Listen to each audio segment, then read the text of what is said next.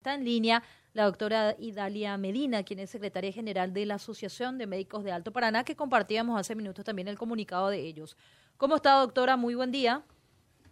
Hola, muy buenos días. ¿Cómo están? Y muy buenos días a toda la audiencia. Igualmente. Bueno, Idalia, eh, queríamos escucharte que sobre estos pronunciamientos que hubo, primero de parte del intendente acusándolos de manera brutal. Eh, lo peor, supongo yo, que se le puede decir a un médico es que está matando gente, porque va contra, contra todo, contra todo lo que se eh, supone que es un médico. Y, lo dijo, y en tiempos de pandemia, más grave. Y después vino el, retruque o la respuesta de parte de los médicos en, en Ciudad del Este. ¿Qué, ¿Qué está pasando? Contanos cuál es tu reflexión sobre esto.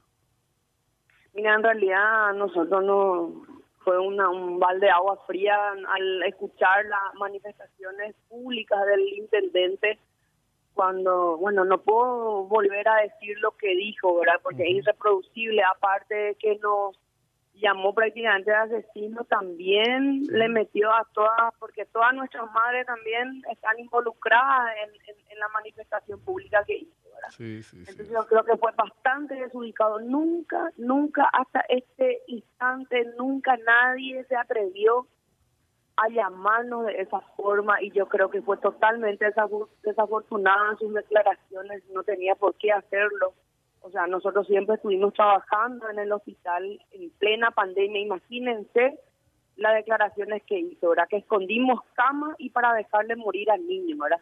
Esto obedece a que él en, el, en, la pandemia en realidad se hizo un pabellón y ese pabellón de contingencia, obviamente que había cuestiones que se tenía que reacondicionar, o sea, para que se pueda realmente eh, funcionar como tiene que ser.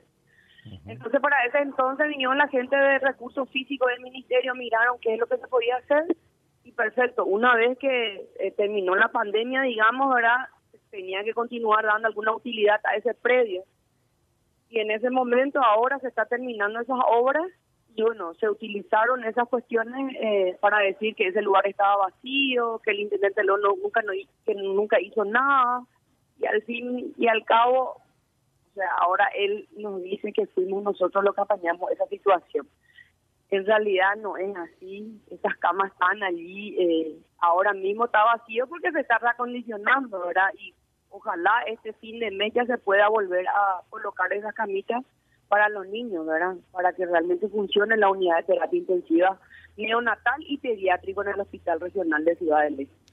Fue totalmente desubicado, como te digo, a nosotros nos chocó como gremio, principalmente a todos mis colegas pediatras, mi solidaridad también que están trabajando ahí, que pusieron pecho durante la pandemia, continúan poniendo. Nuestro director, que prácticamente él es el que está encabezando todo esto, el hospital regional sigue funcionando gracias a sus gestiones, porque lastimosamente después de todo eso, es como que el Consejo Local de Salud se desentendió del Hospital Regional de Ciudad del Este. Hace más de un año que prácticamente no están aportando lo que deberían de seguir aportando al hospital regional.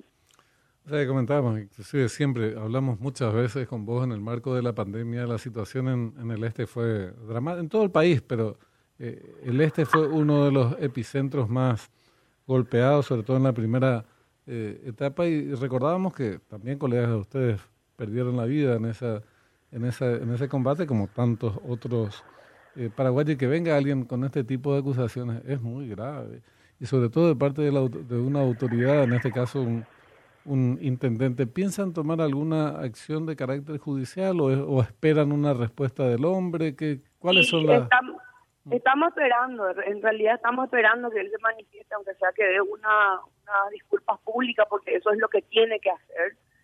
Eso es el primer paso que estamos viendo y bueno, no descartamos tampoco que eso puede porque estará prácticamente atentó contra nuestra honorabilidad y nuestra reputación como gremio, como médicos, porque nos puso a todos, porque médicos, los médicos, que ya te digo, no quiero volver a repetir eso porque a mí no me gustaría que a mi madre se le llame así. Entonces les dije, bueno, que nosotros en realidad vamos a acompañar como asociación de médicos también cualquier eh, acción legal que pueda eh, surgir de todo esto, ¿verdad? Que muy Eh, obviamente el director del Hospital Regional de Ciudad del Este es el que tiene la potestad de, hacer eso, porque él es el que encabeza el Hospital Regional, él es en realidad nuestra nuestro representante. Entonces yo creo que si es que él quiere tomar algunas medidas legales, vamos a acompañar obviamente. O cualquier eh, colega pediatra del hospital regional que puedan asumir eso. Entonces, obviamente que vamos a acompañar.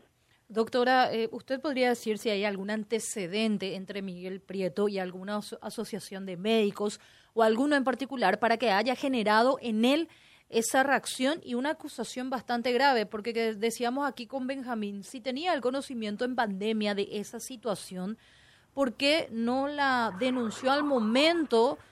Y si hubiera sido así, si es lo que él denuncia, entre comillas, también lo hace cómplice.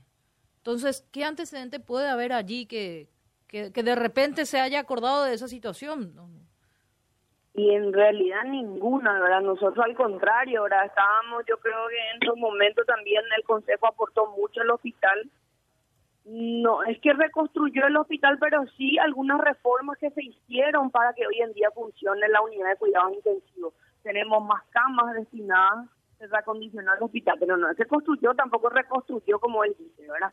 O sea, en, ningún momento tuvimos ninguna ningún, ningún altercado con el intendente, ni de parte de la dirección, ni los médicos.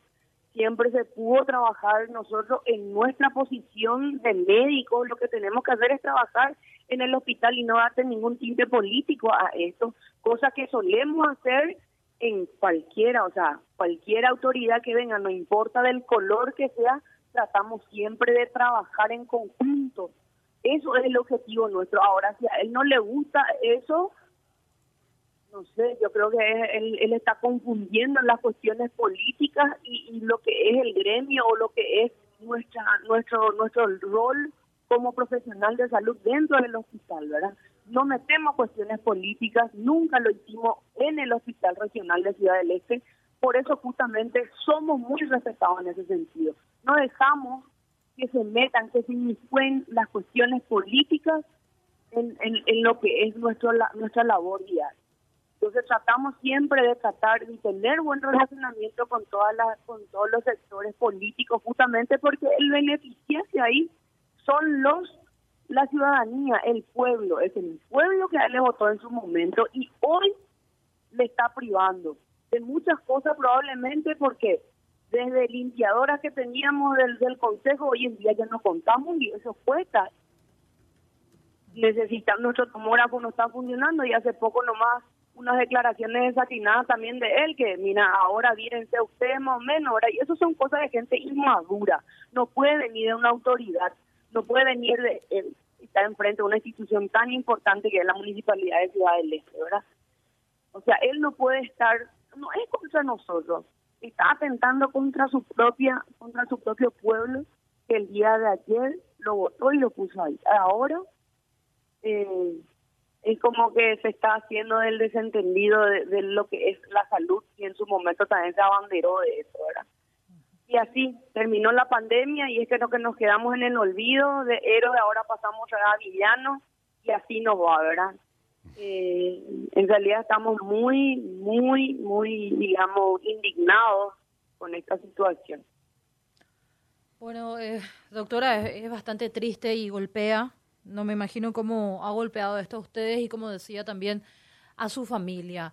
Mucha fuerza y estamos atentos aquí abiertos siempre desde Radio Universo si quieren hacer conocer alguna postura o de igual manera si eh, acompañarán o iniciarán alguna acción legal, que es como lo que estaba mencionando en el comunicado. Así es que muchísimas gracias por su tiempo.